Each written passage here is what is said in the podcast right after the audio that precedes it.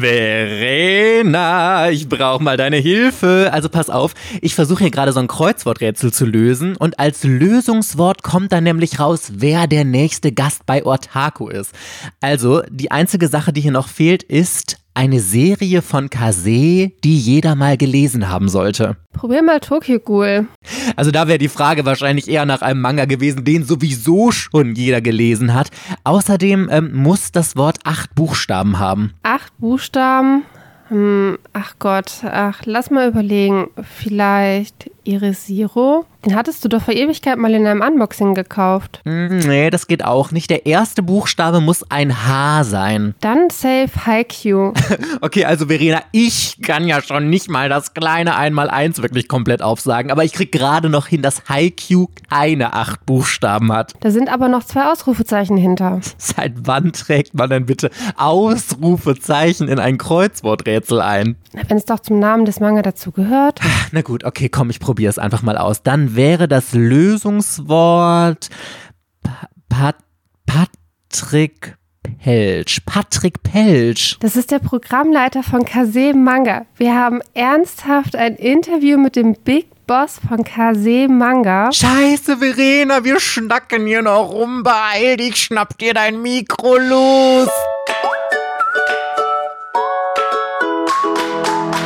Herzlich willkommen bei Otaku, dem Manga- und Anime-Podcast. Yeah! Mit Verena und der Princess of Hohle Fritten, Mike. Hello, hello, hello, Buddy Peoples and welcome back. Es ist Sonntag und hier sind Mike und Verena für euch. Hallo. Mit Special Guest heute wieder. Wir haben Patrick Pelsch hier. Du bist der ähm, Programmleiter von Kase Manga. Schön, dass du dir die Zeit genommen hast. Vielen Dank für die Einladung. Hallo, hallo. Wir wollen ganz zum Anfang mal von dir hören.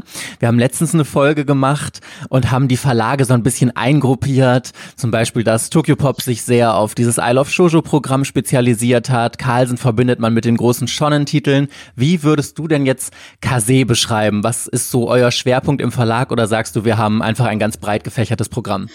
Ich glaube schon, dass wir breit gefächert sind.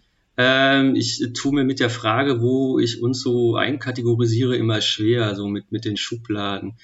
Ähm, für mich ähm, war die große Herausforderung, die der in den ersten paar Jahren immer das, das, was mich angetrieben hat, war immer wirklich rauszufinden, ähm, was die Leute haben wollen. Und äh, das versuche ich ihnen auch zu geben. Und ähm, wenn man jetzt das KC-Programm sich eben anschaut, ähm, ich glaube, da sieht man schon, das wird uns auch manchmal tatsächlich zum Vorwurf gemacht, dass da zu viel Mainstream drin sind. Also wir haben, wenn man so will, schon die ganz großen Blockbuster äh, Titel aus dem Manga-Bereich, ähm, wenn es dann eben Tokyo Ghoul ist oder Seraph of the End oder Blue Exorcist, also das, worauf sich die große Masse eigentlich einigen kann, was sie toll findet, ähm, das, da versuche ich auch ranzukommen. Ähm, natürlich haben wir schon auch ein Auge drauf ähm, auf die kleineren, besonderen Titel. Davon haben wir auch einige im Programm, aber mit Sicherheit ja nicht so viel. Der Fokus liegt, glaube ich, schon eher auf mainstreamigen Sachen. Was sind eigentlich so die Bestseller bei euch? Ich meine, wenn ich eure Jahrescharts anschaue, steht eigentlich immer nur Tokyo Ghoul, Tokyo Ghoul, Tokyo Ghoul. Und deswegen seid ihr so für mich der Tokyo Ghoul Verlag. Aber was sind denn so die anderen Hochkaräter bei euch? Tokyo Ghoul war auf jeden Fall für einige Jahre der totale Überflieger. Das ging halt richtig ähm, ab. Aber tatsächlich ist vom, vom Longseller her, und der ist ja von ganz äh, seit, seit Anfang an bei uns im Programm Blue Exorcist ist wahnsinnig, wahnsinnig erfolgreich seit 2012 und hört auch ähm, nicht auf, die Leute zu begeistern. Es gibt, glaube ich, auch immer noch neue Leute, die da einsteigen. Also das ist ein ganz, ganz großer und wichtiger Titel bei uns. Ihr habt letztens eine Pressemitteilung rausgegeben, in der es hieß, Kase Manga hatte das erfolgreichste Jahr ever letztes Jahr. Kannst du mal einschätzen, lag das jetzt wirklich nur an Corona, dass alle zu Hause geblieben sind oder glaubst du, das hat noch andere Gründe? man kann da ja immer nur spekulieren. Äh, das ist ja das Problem. Ich weiß es ja auch nicht. Also man, man kann nur raten. Ähm, es ist bei uns tatsächlich so, wir sind nicht ganz so alt. Wir werden nächstes Jahr zehn Jahre. Und wenn man neu auf den Markt kommt, dann gibt's am Anfang sowieso nur eine Richtung und die geht nach oben, ähm, weil man halt von Null kommt. Insofern ähm, ja, und bisher gab es ja jetzt noch keinen krassen Dämpfer. Wir hatten eben ähm, 2019 war das erste Jahr, wo es tatsächlich mal zurückging, marktanteilig und was die Verkäufe betraf. Und jetzt 2020 waren wir eben wieder massiv drüber. Und ja, ich glaube schon, äh, dass Corona eine Rolle gespielt hat und ähm, andere Dinge.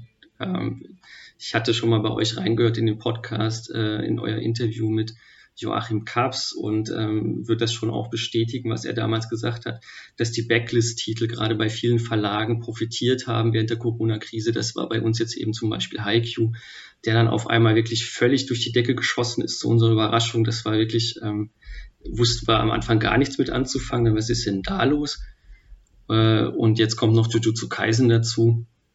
Da kommen wir jetzt im Moment überhaupt nicht mehr mit dem Nachdrucken hinterher. Das ist völlig absurd. Irgendwie, wir, wir geben einen Nachdruck in Auftrag und eine Woche später kommt der äh, CEO und sagt, ja komm, wir müssen hier schon wieder nachdrucken. Das Zeug ist schon wieder weg, bevor wir es ausgeliefert haben.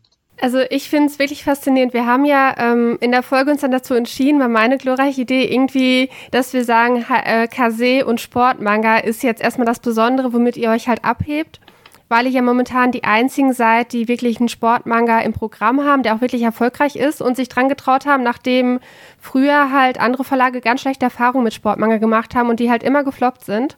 Und jetzt halt die, der nächste Schritt, dass Blue Lock äh, lizenziert wurde. Wie kam es denn dazu, dass ihr euch entschieden habt, Blue Lock zu nehmen? Warum gerade dieser Titel? Warum nicht ähm, vielleicht Slam Dunk oder Kurokus Basketball? Wieso hat sich äh, Blue Lock angeboten? Ich habe mir den durchgelesen, die ersten paar Bände und war einfach super schnell von der Geschichte mitgerissen und habe halt auch gemerkt, das ist jetzt nicht einfach ein Sportmanga, das ist jetzt nicht einfach ein Fußballmanga, das ist was anderes. Kai Steffen von Carlsen hat mal bei Haiku gesagt, das ist jetzt auch nicht so der typische Sportmanga, da geht es auch um mehr als nur Volleyball, ähm, das ganze Teambuilding und wie das aufgebaut ist. Ich weiß, und Haiku ist da aber eben noch sehr, sehr viel anders. Also mich hat er einfach komplett weggehauen von der ersten Minute ab. Ich habe gespürt, einfach, das ist oft, ist das einfach ein Bauchgefühl. Ähm, ich habe gemerkt, okay, das ist was Besonderes, da musst du jetzt ein Angebot machen, den musst du haben. Ähm, der wird ganz viele Leute einfach vom Hocker reißen, weil das ist jetzt einfach nicht Kickers 2-0 ähm, der Fokus liegt ganz woanders. Es ist nicht, wir sind alle ähm, Freunde und ein Team und ähm, Friede, Freude, Eierkuchen. Nee, also hier, das ist ein Battle Royale. Die müssen sich alle gegenseitig ausschalten. 300 Fußballspieler ähm, der U20 werden ähm, eingeladen, von einem völlig irren Fußballtrainer eingesperrt in ein Trainingslager und nur einer kommt als ähm, quasi Überlebender in Anführungsstrichen da wieder raus ähm, als der Überstürmer. Das fand ich unglaublich faszinierend und das reißt auch mit. Ähm, also der Adrenalinspiegel dieser Erzählung, der ist immer ganz weit oben. Da klopft einem so das Herz am Hals und da dachte ich, okay, wow, Wahnsinn. Also her damit. Ich hoffe, dass äh, vom Blue Lock auch noch irgendwie zeitnah mal ein Anime angekündigt wird, weil sonst heißt es ja immer, Sportmanga sind eh schon kritisch und jetzt ist ja Blue Lock noch ohne Anime. Das heißt, es könnte sein, dass es halt noch kritischer wird, aber ich glaube auch, dadurch, dass äh, Blue Lock sich so krass unterscheidet von normalen Sportmanga, dass der doch große Chancen hat, hier Anklang zu finden. Ähm, es gab ja dann noch andere Titel, die angekündigt wurden. Da ist mir dann aufgefallen, dass zum Beispiel die Silberprinzessin angekündigt wird.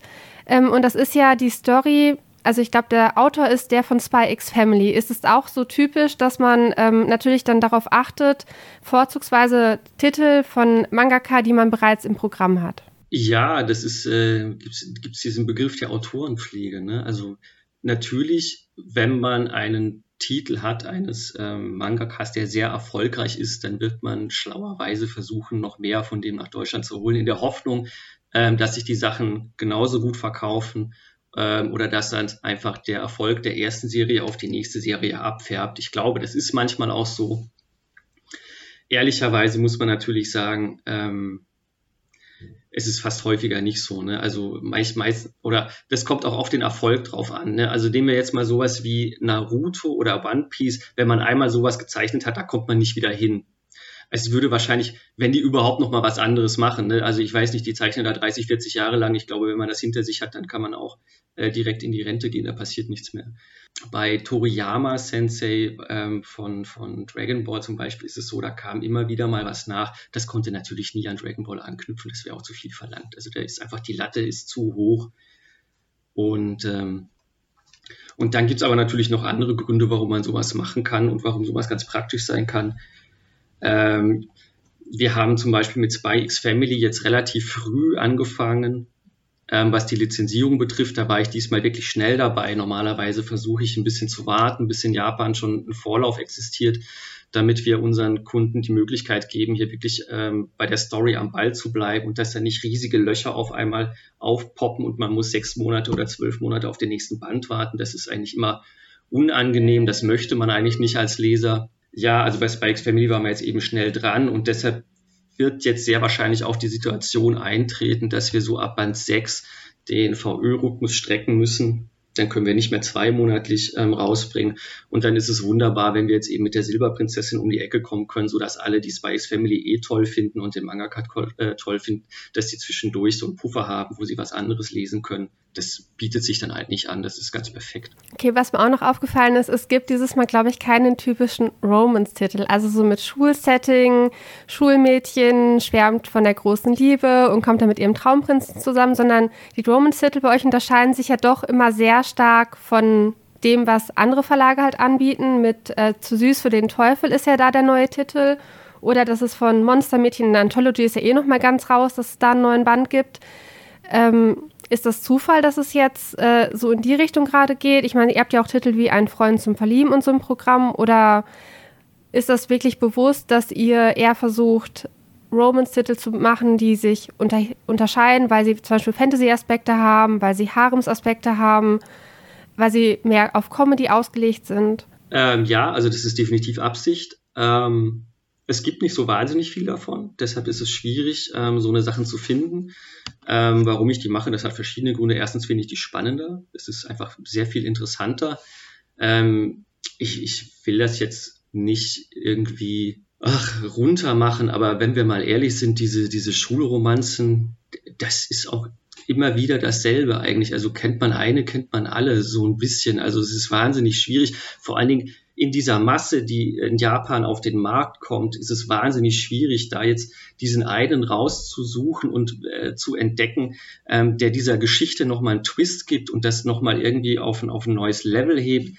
Da ist schon wirklich wahnsinnig viel auf the same und es ist dann einfach langweilig. Und ähm, deshalb sind ähm, Romance-Titel, die diesen Fantasy-Aspekt haben, auf den wir so ein bisschen den Fokus legen, die sind einfach spannender, ähm, die sind überraschender. Ähm, meine monstermäßig verknallt, wo sich das Mädchen in Godzilla verwandelt. What the? Ist das großartig oder nicht? Also das ist einfach nochmal eine komplett neue Herangehensweise an dieses Genre, die einfach Spaß macht, die neu ist, die uns auch Spaß macht. Wir sitzen ja jeden Tag acht Stunden an diesen Titeln und müssen die ja auch bearbeiten. Wir wollen uns ja auch ähm, unsere Arbeit so ein bisschen versüßen. Also war das kein Zufall, dass im Startprogramm damals schon Midnight Secretary und Co. halt gekommen ist und also monstermäßig verknallt lese ich aktuell auch und da kann ich nur zustimmen. Die Reihe ist äh, einzigartig. Also es ist lustig, dass sie sich, oder nicht lustig ist das falsche Wort, es ist halt faszinierend, dann dieser super schöne Zeichenstil dabei. Ich finde auch jetzt zu süß für den Teufel, das hört sich halt irgendwie auch total interessant an. Äh, ich hoffe, dass da die Comedy halt auch äh, wirklich rüberkommt. Und ich mag momentan eure Romance-Titel, Fantasy-Titel eher doch ziemlich gerne. Also ich habe da momentan sehr viele von, die ich äh, mitverfolge. Sonst würde ich noch mal was zum Boyslav-Programm ähm, fragen. Da ist es nämlich auch so. Also im Boyslav-Programm, da sind jetzt ganz viele Titel, wo die äh, Charaktere wirklich erwachsen sind. Also 30 bis 40 Jahre alt. Und es gibt relativ wenig, die ähm, mit Teenagern oder mit Sch Schülern halt irgendwie spielen. Also dann wäre es ja Oberschulzeit, dass sie so 16, 17 sind. Ähm, so, da ist ja jetzt der Geschmack von Glück, kommt ein neuer Band und der Klang meines Herzens, die sind ja auch schon älter und im Berufsleben, da gibt es ja diesen Zusatzband. Und My Pretty Policeman, da sind die, glaube ich, schon über 40, die Hauptdarsteller. Und das fand ich nämlich auch, dass sich auch das Boys Love Programm ähnlich wie das Shoujo-Programm unterscheidet. Also, dass es, ähm, dass die Storys so ein bisschen anders sind, dass die immer erwachsener sind und Das gefällt mir gut. Also das, äh, da hat Kase auch seine ganz eigene Note auf den Beusloff-Stempel oder auf den, auf den Beusloff-Lizenzen. Ähm, ja, das freut mich jetzt natürlich. Danke für die Blumen. Ähm, muss aber dazu sagen, dass das nicht immer so war. Ähm, gerade die, die ersten Boysloff-Titel und ganz am Anfang, als wir eben angefangen haben, das zu bedienen, ähm, da sah das schon sehr anders aus. Also für mich war schon immer wichtig, ähm, also klar, hier sollen keine Minderjährigen ähm, dargestellt werden, das sowieso nicht, aber also das sollten schon mindestens eigentlich ähm, Jungs sein, die an der Universität sind im Idealfall. Ähm, Oberschüler ist eh schon so, ja, da wird es schon ein bisschen schwierig. Aber in den ersten Mangas, die wir hatten, da sahen die auf jeden Fall sehr jung aus. So, sie waren es nicht, aber sie sahen sehr jung aus. Das war auch immer so ähm, Grenzbereich, wo man sehr gut aufpassen musste. Was holt man sich da jetzt wirklich ins Programm rein? Und das hat sich jetzt erst tatsächlich in den letzten paar Jahren ähm, geändert. Davon abgesehen waren diese ersten ähm, Titel auch wahnsinnig erfolgreich und ähm, für mich war das damals eher der Look, der das ausgemacht hat. Ähm, ich hatte einfach, also das, was jetzt bei uns gelandet ist, haha, Überraschung, hat mir einfach optisch am besten gefallen. So damit kam ich klar. Ich hatte wahnsinnige Schwierigkeiten mit diesem, ähm, der ist inzwischen auch ein bisschen veraltet, so zeichnet man nicht mehr. Aber dieser typische Boys Love Stil, den es damals noch gab vor zehn Jahren in Japan, äh, mit dem konnte ich wenig anfangen. Die Figuren hatten so ober, übergroße Hände, alles war zu groß. Die Hände waren zu groß, die, Glied, die Arme waren zu lang. Ähm, ich, mir hat das mal jemand in Japan auch erklärt, da gibt es tatsächlich so eine Regel irgendwie. Also der Kopf ist doppelt so groß wie der, also der Rest des Körpers oder andersrum. Also ganz komische, deformierte Figuren, mit denen konnte ich nichts anfangen. Und so erklärt sich ein bisschen die ersten fünf, sechs, sieben, acht, neun Titel, die ich bei uns ins Programm geholt habe, weil die einfach normal aussahen, in Anführungsstrichen. Die hatten einfach reguläre Proportionen, wie ich mir einen Menschen vorstelle, wie der eigentlich aussieht. Richtig aufmerksam geworden bin ich auf das Boysloff-Programm erst durch diese Reihe Five Shades of Pink, wo dann je nach ähm, Härte des Manga wurde ja dieser Buchschnitt immer dunkler pink gefärbt. Von ganz süß irgendwie Konbini-kun war, glaube ich, noch mit dabei und also ich glaube noch eine andere Reihe von ihr. Und die hinteren, ich habe tatsächlich den letzten gar nicht gelesen, sondern vorletzten, da war dann auf einmal so Tentakel-Action, glaube ich, mit drin. Das war, also dann wäre praktisch das, was jetzt da pink war, das würde heute nicht mal so richtig ins Programm passen, oder? Ach, ja, ich weiß es nicht. Ähm, kann ich so nicht beantworten. Ist immer eine Einzelfallentscheidung. Und ich muss auch ganz ehrlich sagen, bei aller Aufmerksamkeit, die wir unseren Titel angedeihen lassen, es ist doch immer wieder so, dass man, obwohl man vorher in Japan war und man hat das Ding vielleicht sogar in der Hand gehabt und hat das durchgeblättert und diese eine blöde Szene auf dieser einen Seite hat man nicht gesehen. Und dann hat man diesen Titel lizenziert und sitzt jetzt da in der Redaktion und kriegt die Übersetzung vom Übersetzer und denkt sich, oh verdammt, warum hast du das denn nicht gesehen? Um Himmels Willen. Passiert. Ähm, ich glaube, das war nämlich auch mit dieser Tentakel-Action so. Das hatte niemand so richtig auf dem Schirm und dann, ja. Kase ist ja jetzt eigentlich bekannt geworden als Anime-Label, dann kam noch der Manga-Verlag dazu. Inwieweit sitzen die beiden Redaktionen dafür zusammen und sprechen sich auch ab, dass man sagt, okay, es ist ja immer ein super Push für den Manga, wenn noch ein Anime dazu lizenziert wird. Wir gucken mal, dass wir von einer Serie beides bekommen oder ist das wirklich komplett unabhängig voneinander? Beides. Äh, ja und nein. Also wir arbeiten komplett ähm, separat. Wir sind getrennte Redaktionen, wir sind getrennte Teams. Aber natürlich reden wir miteinander. Wir sind natürlich, wir sind im selben Haus. Und gerade mit meinem Kollegen Daniel Otto, der eben für die Lizenzen im Bereich Anime äh, zuständig ist, äh, mit dem stimme ich mich natürlich ab. Wir treffen uns regelmäßig und erzählen uns, ey, was passiert bei dir? Und, ähm, und dann guckt man mal, und jetzt, das haben wir natürlich auch von Anfang an gemacht. Also das ging wirklich schon mit Blue Exorcist los, dass wir uns damals bemüht haben, ähm, beides an den Start zu bringen, den Anime und den Manga. Das ist ja auch das, was uns einzigartig macht. Das ist diese Stärke, die wir haben, dass wir alles aus einer Hand anbieten können. Das macht Kasimanga ja so einzigartig. Trotzdem ist es natürlich so, dass es hier keinen Automatismus gibt. Ähm, das ist mir immer wichtig auch zu betonen. Also Manga, der gut läuft und der ein Anime kriegt, das heißt nicht, dass der Anime auch gut läuft oder umgekehrt. Das war schon immer so. Deshalb war es zum Beispiel, und dann sind wir auch wieder am Anfang, bei Nura, Herr der Yokai, gab es auch einen Anime. Haben wir ganz bewusst nicht gemacht. Weil wir dachten, okay, das kann als Manga funktionieren, aber als Anime ah, wahrscheinlich eher nicht. Und so ist das immer ein Abwägen. Macht das wirklich Sinn für das eine Medium? ähm, oder das andere Medium. Und ähm, ich glaube schon, na klar gibt es da Überschneidung zwischen Anime-Publikum und Manga-Publikum. Also liegt ja auf der Hand, ne, dass also alle interessieren sich für japanische Kultur und ähm, alles, was damit verbunden ist. Aber ich glaube schon, also es gibt Schnittmengen, aber ich glaube, das ist nicht identisch. Also nicht jeder, der Mangas liest, guckt auch Anime und nicht jeder, der Animes guckt, ähm, kauft sich auch Mangas. Ähm, ich glaube, da sind schon doch noch deutliche Unterschiede. Das Medium ist ja völlig anders. Die Erwartungen, die man an eine Geschichte stellt, was Erzähltempo angeht, das ist ja doch komplett anders. Und das funktioniert auch einfach nicht immer gleich gut. Dann gibt es natürlich noch diese ganzen Fälle. Also bei Tokyo Ghoul, klar, also im Endeffekt lief beides fantastisch. Der Anime lief fantastisch, der Manga lief auch fantastisch. Aber dann hat man natürlich auch wirklich die ganzen Leute, die dann, äh, da gehen diese Diskussionen los, die sagen, ah, der Manga ist aber so viel besser und der, der Anime konnte das überhaupt nicht einfangen. Ähm, das ist ja ganz furchtbar, um Himmels Willen, da kriege ich Augenkrebs. So, das gibt's natürlich dann auch. Kase Manga, hast du jetzt gesagt, gibt's schon seit zehn Jahren, fühlt sich für mich fast gar nicht so lange an. Und soweit ich weiß, korrigier mich sonst bitte gerne, sind eigentlich alle Serien, die ihr jemals bis jetzt gedruckt habe, noch gut verfügbar. Ich habe noch nie irgendwo gelesen oder in Blogposts gesehen, ach, ich ärgere mich, dass diese Serie bei Kase ich schon einige Bände nicht mehr bekomme, dass da Nachdrucke noch fehlen oder so. Also das kann man als Kompliment sagen. Ziemlich, ziemlich gut. Glaubt ihr, das könnt ihr auch weiterhin so halten oder macht ihr euch auch Gedanken, dass viele Serien, die jetzt schon älter sind, nicht mehr nachgedruckt werden können oder dass vielleicht sogar wie bei anderen Verlagen der Fall eintritt, dass aktuelle Serien irgendwann mal Bände fehlen, dass man aktuell noch laufende Serien nicht mehr komplett kaufen kann? Ähm, also eigentlich stellt sich die Frage gar nicht. Ich weiß nicht, was andere Verlage für Verträge haben, aber das steht bei uns in den Verträgen drin. Wer eine Lizenz hält, der hat auch dafür zu sorgen, dass die lieferbar ist.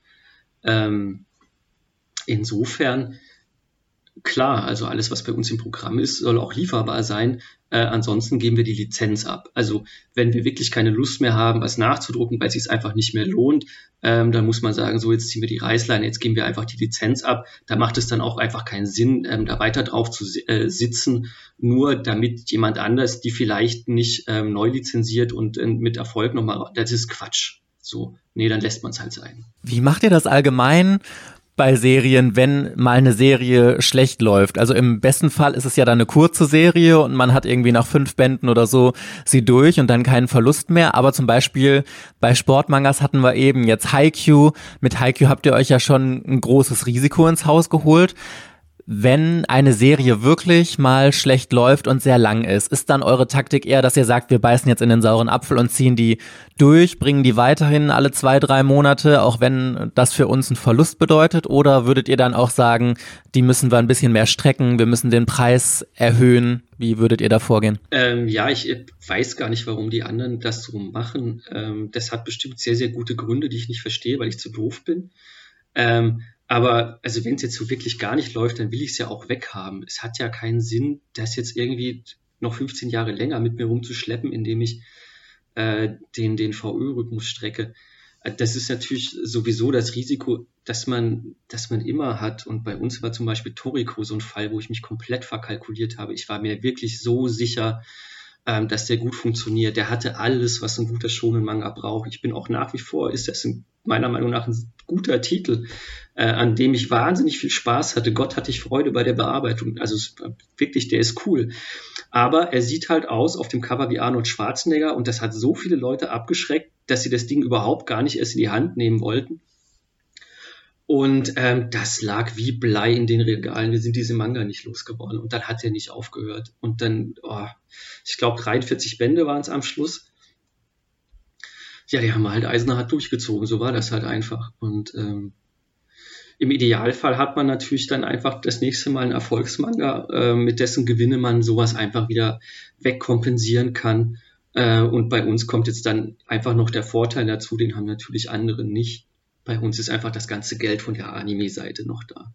Das hilft natürlich, wenn also diesen riesen Apparat im Rücken zu wissen, ähm, der einfach auch viel Geld ins Unternehmen reinspült, dass man weiß, so wir überleben das einfach ähm, ja, finanziell. Ja, das habe ich mich tatsächlich auch gefragt, inwieweit äh, der Anime-Bereich bei euch auch noch was auffangen kann. Das ist ja auch der Vorteil von Carlsen zum Beispiel als Harry Potter Verlag Auch wenn es jetzt ein anderer Bereich ist, aber damit kann ja auch mal ein Verlust irgendwie aufgefangen werden, ob ihr das mit Anime dann auch so macht oder ob das wirklich finanziell auch komplett getrennt ist, dass man sagt, der Manga-Bereich ist der Manga-Bereich und die müssen natürlich schwarze Zahlen zahlen, äh, schreiben, aber wenn da mal irgendwie es schlecht läuft, dann kann man das auch mit dem Anime-Bereich wieder auffangen. Naja, klar, am Ende ist das eine Firma.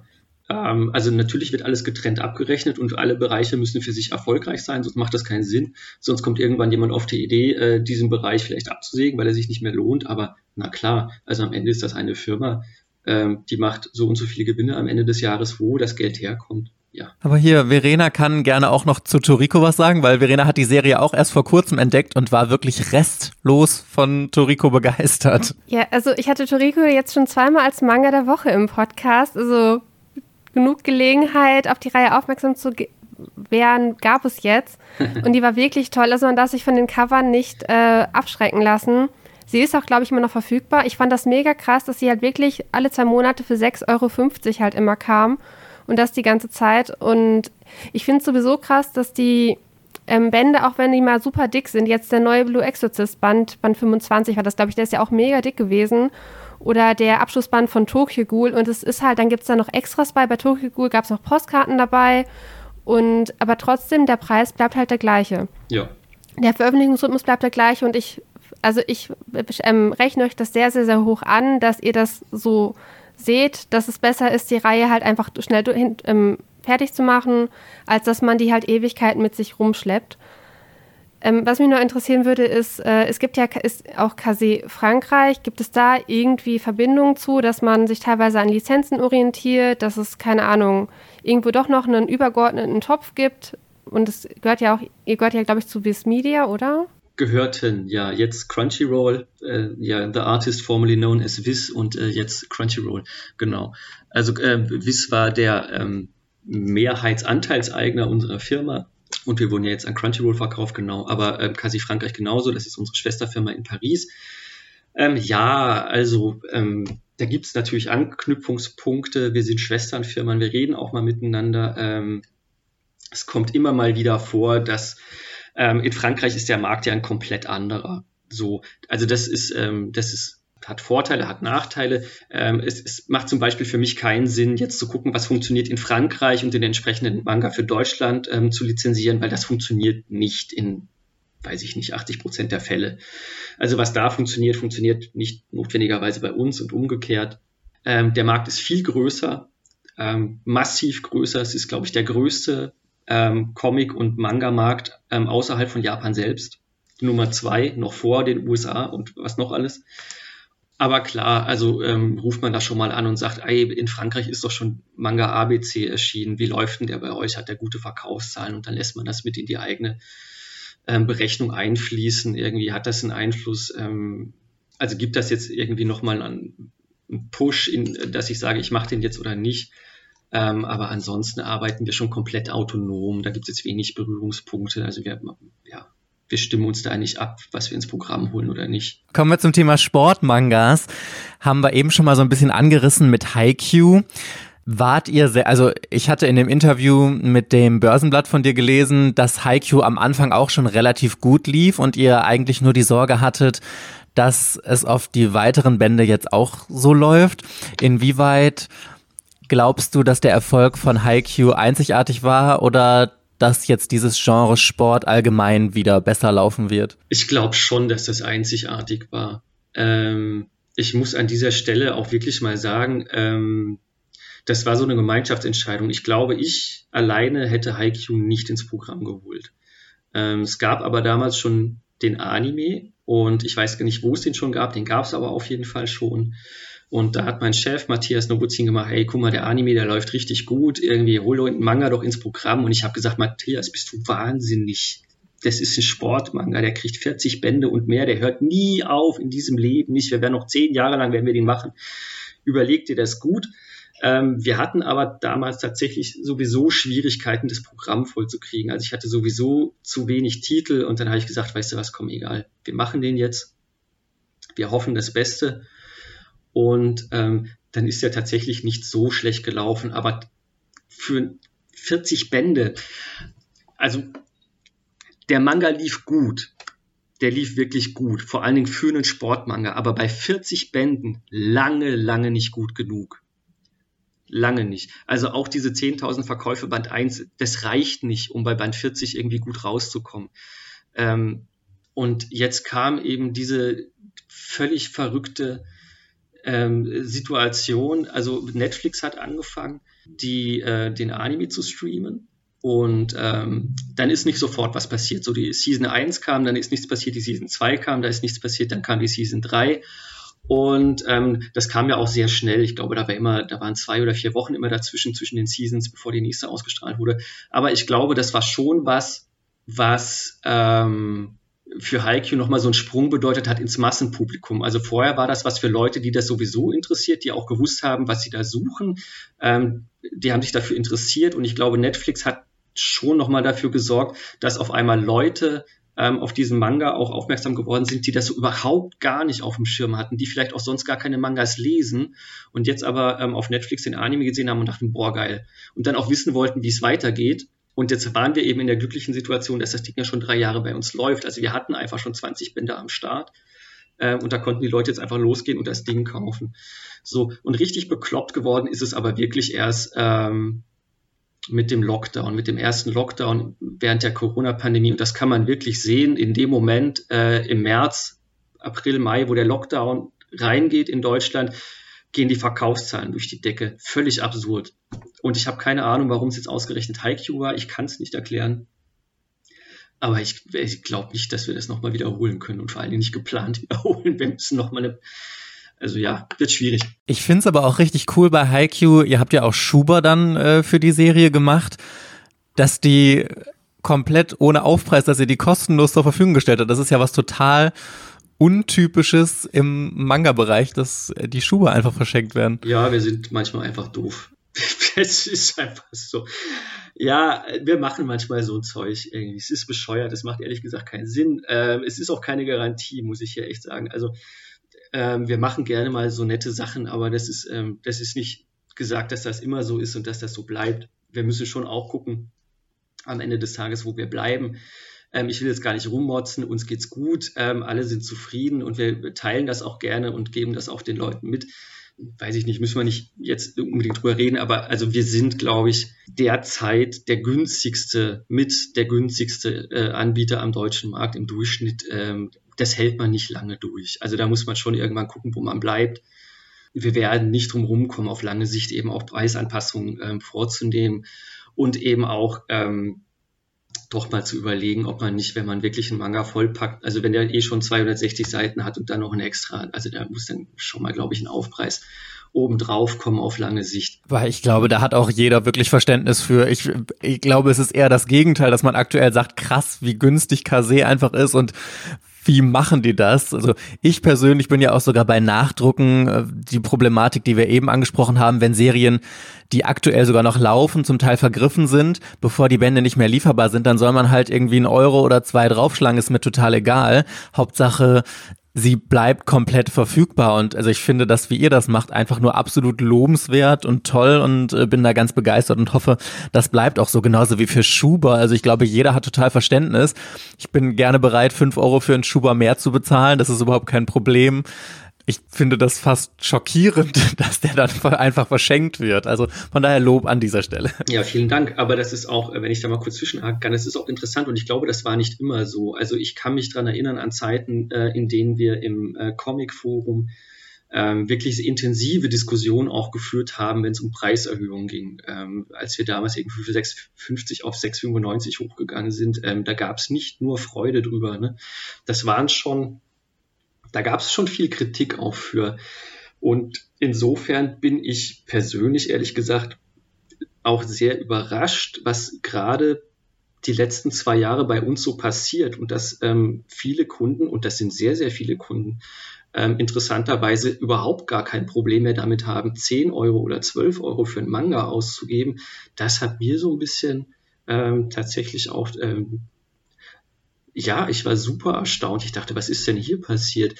Ähm, das ist neu für mich. Ich, ähm, ja, war sehr Ich glaube, das liegt aber auch vor allem daran, dass die Manga-Generation von früher einfach älter geworden ist, jetzt viele Vollverdiener dabei sind, die sich auch einfach für das Genre interessieren und als Manga in Deutschland gestartet hat, war es ja einfach noch für Jugendliche, Kinder und Jugendliche, klar ist heute immer noch ein großer Teil davon, aber es sind halt auch, ich meine, wir sind auch Vollverdiener und äh, interessieren uns noch und ich weiß, dass gerade die Leute, die unseren Podcast hören, Podcast ist ja eh ein Genre, das sich eher an ein älteres Publikum richtet, das auch finanzstärker ist und dass ganz, ganz viele da diese Einstellung haben. Und das ist ja auch eine Entwicklung, die der ganze Manga-Markt gerade durchmacht, dass Manga-Leser älter werden, dass deswegen mehr Genres bedient werden, die auch älteres Publikum ansprechen und so. Und ähm, das sieht man ja auch an Tokyo Ghoul oder sowas. Tokyo Ghoul richtet sich ja auch, klar, das ist noch so ein Übergangstitel, aber grundsätzlich ja auch eher ein älteres Publikum, oder? Ich glaube auch, dass uns andere Verlage so ein bisschen dazu erzogen haben, uns damit abzufinden, dass Preise erhöht werden und dass ein Band, der 40 Seiten mehr hat, auch 1,50 Euro mehr kostet. Das ist äh, tatsächlich bei anderen gang und gäbe. Dann weiß man natürlich viel mehr zu schätzen, dass Kase das nicht macht, aber man stellt sich innerlich darauf ein, dass es halt irgendwann so kommen wird.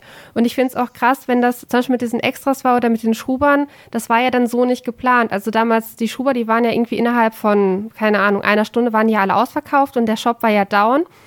Und dann war ja so viel unzufrieden, dass ich gesagt habe, okay, wir gucken, ob wir noch was raushandeln können und habe dann noch mal so viele Schuber nachproduziert, auch alle praktisch nur gegen Versandkosten.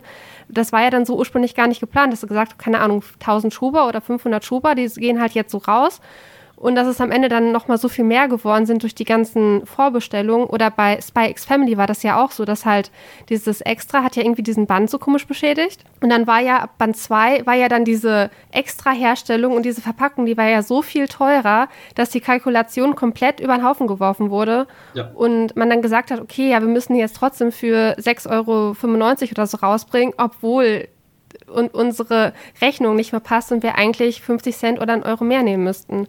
Aber ich glaube, das soll auch ab Bad 4 oder so, so sein, ne? dass der dann mit extra mehr kostet? Nee, nee, nee. Das bleibt auch, das auch bleibt, bei dem. Ja, ja. Okay. Ähm, ja, also bei Family haben wir jetzt bloß, äh, bloß Probleme. Ähm, wir müssen mal gucken. Ähm, die Lieferkette ist einfach unterbrochen. Ähm, deshalb wissen wir im Moment nicht, wann wir diesen nächsten Schlüsselanhänger nachliefern können. Ähm, die Einzelteile dafür, ähm, also der Produzent von uns, der die für uns produziert, die sitzen zumindest die Hauptfirma sitzt in Barcelona in Spanien. Die Rohstoffe wiederum werden aber aus den USA bezogen und da ist gerade die Lieferkette unterbrochen. Ähm, deshalb sitzen wir da auf dem Trockenen und wissen gerade auch nicht so richtig, ähm, ja, wann es weitergeht. Wir hoffen, dass da ganz schnell äh, eine Lösung gibt. Ja, also ist auf jeden Fall nicht geplant, dass da die Preise in die Höhe gehen. Und ähm, ja, wir werden manchmal natürlich auch von so Sachen überrascht und wir versuchen dann das Beste irgendwie draus zu machen ist auch nicht immer so, muss ich ganz ehrlich sagen, ähm, reiner Altruismus, den wir da betreiben. Also das hat schon äh, ein bisschen wehgetan, diese ganzen Haiku-Schuber ähm, wirklich zum Selbstkostenpreis. Und das reißt schon ein großes Loch in den Geldbeutel. Also da haben wir schon wirklich gemischte Gefühle. Das ist jetzt nicht, dass wir da reingegangen sind und gesagt haben, ja, nehmt alle und äh, freut euch daran. Aber es war dann auch einfach nicht anders zu lösen irgendwie. Also was soll man dann auch machen? Ähm, die Leute wollen das Ding haben, die sind jetzt schon heiß drauf, jetzt hat man irgendwie große Versprechungen gemacht und ähm, dann wäre es auch einfach saublöd, jetzt einen Rückzieher zu machen. Ähm, das wollten wir nicht. Und dann haben wir gesagt, so, dann ist es jetzt einfach so. Es war dann eben nur schwierig. Wir mussten es jetzt eben mit Shueisha nochmal aushandeln und da äh, uns die Erlaubnis ähm, besorgen, dass wir das auch wirklich machen dürfen, dass wir sagen, so, wir haben jetzt hier ein Zeitfenster von einer Woche und so viele, wie es dann sind, sind es einfach und lasst uns doch bitte äh, die einfach produzieren. Und ähm, das ging ja dann auch klar. Und das Schöne, dass das funktioniert hat. Und ähm, ja, in dem Fall war es uns einfach wichtiger, dass am, am Schluss der Kunde zufrieden ist, ähm, als dass wir da mit einem blauen Auge rausgehen. Da muss man, glaube ich, manchmal auch einfach sagen, komm, scheiß drauf. Da muss man ja wirklich Kase loben, dass ihr allgemein super kundenfreundlich seid und alles, was ich bis jetzt mitbekommen habe, wurde total im Sinne, äh, im Sinne der Kunden entschieden. Mich würde mal interessieren, ich weiß nicht, ob du da eine Einschätzung geben kannst, wie groß so eine durchschnittliche Startauflage ist. Klar, das schwankt natürlich immer, wie viel Potenzial man in der Serie sieht, aber wie sieht so eine typische Startauflage von einem Manga in Deutschland aus? Ja, kann man tatsächlich pauschal nicht beantworten. Also durch die Bank weg, wenn ich einen Schnitt sagen soll. Also wir sind meistens bei um die 5000 Stück. Drunter sind wir eigentlich in der Regel nicht. Vor allen Dingen bei der Startauflage, wenn man nicht so richtig weiß, geht der ab, geht der nicht ab, dann, dann pegelt man sich so bei 5000 ein. Bei Kasimanga ist das auf jeden Fall der Fall. Was ähm, ehrlich gesagt, das klingt jetzt auch erstmal nicht so viel, aber das ist ähm, überraschend, wenn man sich mit den Druckern unterhält, mit den Druckereien. Da ist 5000 auf einmal sehr viel. Ähm, das war für mich auch sehr überraschend. Das ist auch spannend. Also wenn ihr mal irgendwie da draußen einen Drucker trefft, ähm, sprecht die mal an, die freuen sich auch. Da kann man interessante Sachen erfahren. Ähm, einfach über Mangas hinaus, über den gesamten Buchmarkt, ähm, was sich da so verkauft, was die so machen. Und ähm, ich glaube, viel in Deutschland, wo noch Geld gemacht wird im Buchbereich, das sind schon auch Bildbände und das sind sehr spezielle Bücher. Das sind so, ähm, ich weiß es gar nicht, Special Interest äh, Bereich, irgendwie was über Lokomotiven oder Flugzeuge oder so Zeug. Da sind wir natürlich bei Auflagen von, weiß ich nicht, was sie drucken, 1000, 2000. Und dann hat sich schon gelohnt, weil so ein Ding 50, 60 Euro kostet. Ähm, aber das war für mich immer spannend zu hören ähm, von den Druckereien, wow, also wir sind so froh, ähm, Mangas für euch machen zu können, weil da kommt so richtig ähm, riesige Aufträge rein, 5000, 6000, 7000 Mangas, die sind äh, da ganz glücklich. Aber Manga ist ja in Deutschland, muss man ja sagen, auch noch ein relativ verwöhntes Genre. Der ganze Buchmarkt geht immer eher weiter zurück oder dann ins Digitale und Manga hat ja wirklich seit Jahren konstant noch wachsende Zahlen. Also äh, sehr, sehr spannend. Ja, absolut. Also total ähm, gegenläufig zum Trend des generellen Buchmarktes, der tatsächlich eher Leser verliert und ähm, das zwar auffängt, auch durch höhere Buchpreise, aber das ist bei Manga komplett anders. Also ein Thema, das mich noch interessieren würde, ich bin immer sehr affin für deutsche Zeichner und Zeichnerinnen. Bis jetzt hat Kase da noch gar keinen im Programm äh, gehabt in den zehn Jahren. Habt ihr vor, auch mal in den Bereich mit deutschen äh, Mangakas einzusteigen oder sagt ihr, nee, das ist nicht so unsers, da muss man irgendwie spezielle Redakteure für haben, die auch affin sind, sich in Stories einzubringen. Wir bleiben bei den japanischen Sachen. Wir haben es immer wieder mal versucht, ähm, in Einzelfällen. Es gab einzelne Sachen, wo wir ähm, versucht haben, mal mit Autoren ähm, zusammen was auf die Beine zu stellen. Es ist dann gescheitert. Es ist aber auch tatsächlich so und ähm, man muss das immer verstehen, wenn man über Kase spricht, dass wir kein klassischer Buchverlag sind. Das sind wir nicht. Wir sind nicht wie Karl, wir sind nicht wie Egmont oder Tokyo Pop. Wir machen nicht nur Bücher wir sind, wenn man so will, das klingt jetzt ein bisschen böse, aber wir sind nur ein Anhängsel eines großen, einer großen Produktionsagentur für Animes. Und wir haben diese Manga-Abteilung äh, hier quasi von null mit ein paar wenigen Leuten aufgebaut. Und ähm, das ist alles schön und okay so und wir sind sehr glücklich. Und das, was wir erreicht haben, ist eigentlich ähm, unglaublich, äh, wenn man weiß, wer wir sind. Aber das führt einfach dazu, dass wir einfach nicht die Manpower haben. Also äh, deutsche Autoren zu betreuen, das ist schon nochmal eine ganz andere Hausnummer. Das ist sehr viel zeitintensiver, arbeitsintensiver. Ähm, da braucht man wirklich auch jemanden, der den Kopf dafür frei hat und ähm, der sonst nichts macht. Und ich, diese Leute habe ich einfach nicht. Das ist übrigens ganz ähnlich äh, wie mit den Light Novels. Werde ich ja auch immer gefragt, warum macht ihr nicht mehr äh, Light Novels? Also das hat natürlich noch ganz andere Aspekte, denn, äh, über die sich lohnt äh, zu, zu sprechen. Ähm, nämlich zum Beispiel, ob da wirklich der Markt ähm, überhaupt dafür da ist, das im großen Stil zu machen. Da kann man drüber streiten. Aber dann ist es einfach so, ich brauche für eine Light Novel mh, grob geschätzt die fünffache, sechsfache Zeit, die ein normaler Manga kostet. Und diese Zeit fehlt mir einfach der Redakteur. Der kann einfach dann zwei, drei ähm, Reihen weniger betreuen auf der Manga-Seite. Und das ist nur bei einer Novel. Wenn ich mir jetzt drei Novels reinhole, dann kann ich keine Mangas mehr machen, weil einfach alle nur noch an diesen drei Novels sitzen. Das funktioniert nicht. Das geht einfach nicht auf. Da bräuchte ich doppelt so viele Leute. Ähm, und das lohnt sich dann nicht mehr mit den Personalkosten. Das rechnet sich nicht mehr. Das geht einfach nicht auf. Und bei äh, Betreuung von eigenen Projekten verhält sich das im Prinzip genauso. Also da müsste ich im Prinzip nicht eine eigene Abteilung aufmachen, aber ich bräuchte schon wirklich zwei, drei Spezialisten, die sich um nichts anderes kümmern. Äh, und die habe ich einfach nicht. Okay, also mir ist noch aufgefallen, dass ihr relativ viele Titel aus dem ähm, Jump Plus Magazin habt.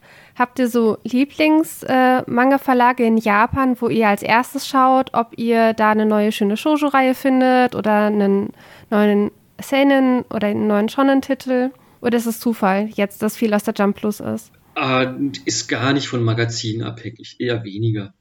Ich meine, Shueisha ist einfach weil ähm, Shueisha ist einfach der wichtigste ähm, Publisher am japanischen Markt. Die haben einfach die ganz großen Titel. Also wenn irgendwo was durch die Decke geht, dann ist es bei Shueisha.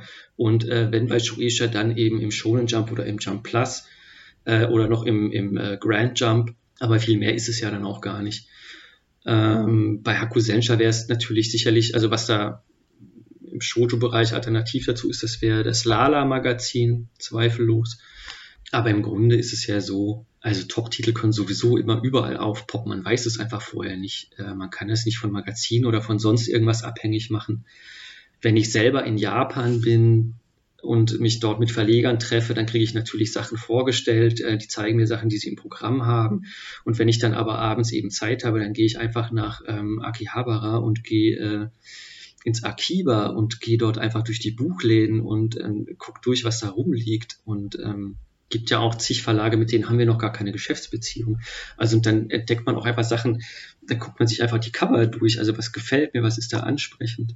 Und dann gibt's natürlich noch so Sachen, ich bin zum Beispiel ganz persönlich, privat, ist das Harter von Enterbrain, ist eins meiner Lieblingsmagazine. Großartig, nur fantastische Titel. Also das ist genau meins, da bin ich die Zielgruppe. Das Problem ist, ich bin nicht die Manga-Zielgruppe. So, also wenn ich Titel äh, verlegen würde, die mich selber interessieren, die ich selber toll finde, wäre ich pleite, wäre Kasimanga würde schon lange nicht mehr existieren. Mich würde zum Abschluss noch interessieren, ob du denkst, ihr habt noch irgendeinen Titel im Programm, der viel zu wenig Aufmerksamkeit bekommt. Immer, natürlich. Wir haben jede Menge Titel, die zu wenig Aufmerksamkeit bekommen. Äh, fällt mir jetzt, ähm, ja, fällt mir nicht schwer. Also muss ich mir jetzt gut überlegen, worauf ich den Fokus legen will also wir, das ist ja tatsächlich auch ähm, ein Vorwurf, mit dem ich öfter mal konfrontiert werde. Ihr macht ja nur diese Mainstream, bei euch kommen diese Special-Titel viel zu kurz und die Seinen-Titel. Und ähm, ich bin eben der Meinung, das ist eben ein Vorurteil, das stimmt gar nicht. Wir haben viele schöne Titel im Programm, die so unterm Radar laufen und die sehr, sehr, sehr schön sind. Dazu gehört zum Beispiel Lindberg und dazu gehört zum Beispiel Renjo Desperado. Ähm, für mich ist das ein Ang Dongshing ist ein ganz großartiger Mangaka. Ich finde fantastisch, was er abliefert, storytechnisch und zeichentechnisch. Habe mich sehr in den verliebt. Und alle paar Jahre erlaube ich mir das einfach, ähm, Titel von ihm ins Programm zu hieven, obwohl ich genau weiß, dass wir die nicht verkaufen im großen Stil. Wir bleiben drauf sitzen, ist mir egal. Ich finde es einfach großartig. Also und es lohnt sich wirklich, es lohnt sich, wenn ihr also lest rein in äh, Renjo Desperado zum Beispiel. Sechs Bände abgeschlossen, man geht wirklich kein Risiko ein, also ist kein Geldverlust. Ähm, ich finde, das macht sehr viel Freude zu lesen. Ähm, ja, das wäre so mein Geheimtipp, wenn man so will. Das sind die Redaktionslieblinge. Lindberg habe ich mir tatsächlich auf Empfehlung von einer Abonnentin von mir auch mal gekauft und thematisch total super und der Zeichenstil, wie du gesagt hast, ist der absolute Oberhammer. Also den kann ich tatsächlich auch sehr empfehlen. Okay, vielen, vielen Dank, dass du dir heute die Zeit für uns genommen hast. Ähm, du hast als Gast die letzten Worte heute bleibt gesund. Ich hoffe irgendwie, äh, wir, wir kommen jetzt hier alle demnächst gut durch den Sommer äh, und diese blöde Impfkampagne nimmt äh, langsam Fahrt auf. Und ähm, ich würde mich sehr darauf freuen. Also dieses Interview findet ja hier ähm, online statt. Und äh, wie alles dieses Jahr und letztes Jahr online stattgefunden hat, ich äh, freue mich schon sehr darauf und ich hoffe darauf, dass nächstes Jahr alles wieder besser und gut ist und dass wir uns vielleicht alle wieder ähm, in den Armen liegen und die Hände schütteln können auf der Leipziger Buchmesse und auf der Animagic. Ähm, das ist so mein kleiner Traum, darauf ähm, freue ich mich. Und Sehr gut. Und wenn ihr Lust habt, könnt ihr auch mal in den Podcast von Kase reinhören. Ich glaube, Kase Retro Perspektive heißt er. Da kriegt man dann bestimmt auch noch ein paar mehr Infos zu allen Titeln und sowas. Also wer mag, kann da auch gerne mal reinhören. Ja, und ansonsten hoffen wir, dass wir euch dann nächste Woche in der nächsten Otako-Folge wiederhören. Bis dann. Tschö. Tschüss. Ciao.